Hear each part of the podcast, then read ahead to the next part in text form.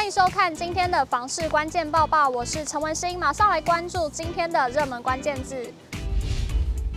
今天的热门关键字：豪宅、高总价。台南市不动产估价师工会对照去年一到十月，还有十一月到今年三月一号高总价产品的涨幅，实价登录结果显示，七都高总价产品涨幅为百分之七。台南市不动产估价师公会按照央行的高价住宅定义，台北市总价七千万元以上，新北市总价六千万元以上，其他县市总价四千万元的房子，统计了七都高价住宅价格。七都豪宅均价呈现涨跌互见，其中又以新北市涨幅最大，大涨了百分之二一点五一。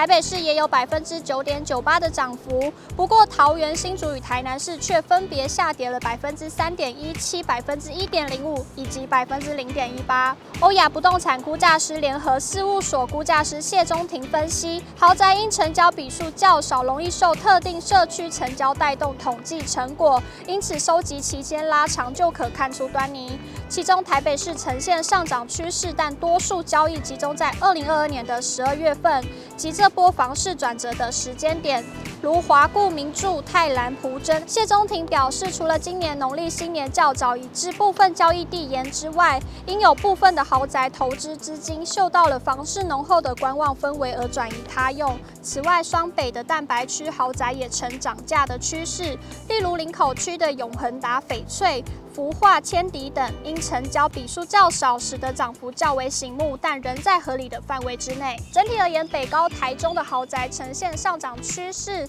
豪竹台南则呈现价跌回落。台南市不动产估价师公会理事林涵瑜分析，这或许跟平均地权条例修法、司法人购买住宅房屋许可制有关。高价宅买卖双方一般是企业主以公司登记住宅也很常见，而七都豪宅均价呈现上涨，也显示本次修法可能促使买方加快购买决定，甚至愿意付出更高的价金。谢中庭补充，金字塔顶级豪门自产转为刚性需求，不追求投资，也就比较不会顾虑房市的涨跌。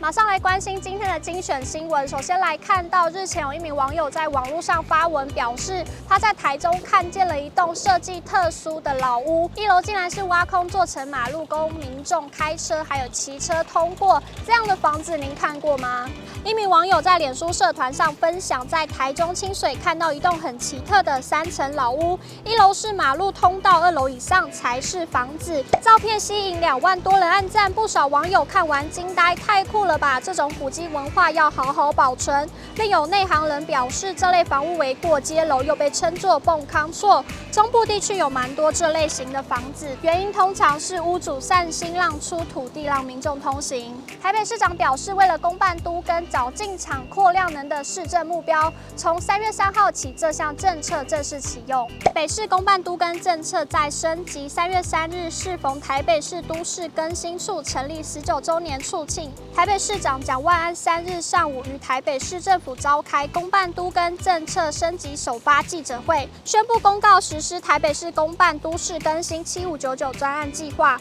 公办都更案受理意愿门槛自九十趴降至七十五趴，并引进民间专业技术团队，以找进场、帮试算、助选屋等三大创新服务，协助民众推动都更程序，加速北市都市的更新脚步。最后来看到台中两处社宅全新落成，未来即将要开放招租。台中市今年将落成两处豪宅，包括太平御贤二期豪宅，规划四百二十户住宅单元，预计于四月公告，五月受理申请；以及东区的上武豪宅，规划八百户住宅单元，预计于六月公告，七月受理申请。住宅处表示，两处豪宅皆提供一二三房型供民众选择，每户皆配有冷气、厨具、卫浴设备、单人或双人床箱、衣柜、窗帘及灯具等家具。欢迎有需求的民众今年。四月可上台中市共好社宅十七租网站查询招租资讯。今天的买房卖房，我想问有网友提问买房的问题。该名网友表示，自己的预算不高，想看八百万以下的房子，希望选择好出租、保值好的。目前在犹豫，到底是要买郊区的新大楼比较好，还是蛋黄区的老旧公寓会比较好呢？不少网友都选择蛋黄区，但也有人回应可以买目前生活机能还差，但未来有发展性的蛋白重化区。也有人认为不能单看房价和保值性，未来增值和能租多少钱也是重点，要仔细评估。以上就是今天的报报内容。如果你喜欢今天的影片，请不要忘记按赞、订阅，还有分享，并且开启小铃铛。我们下次再见。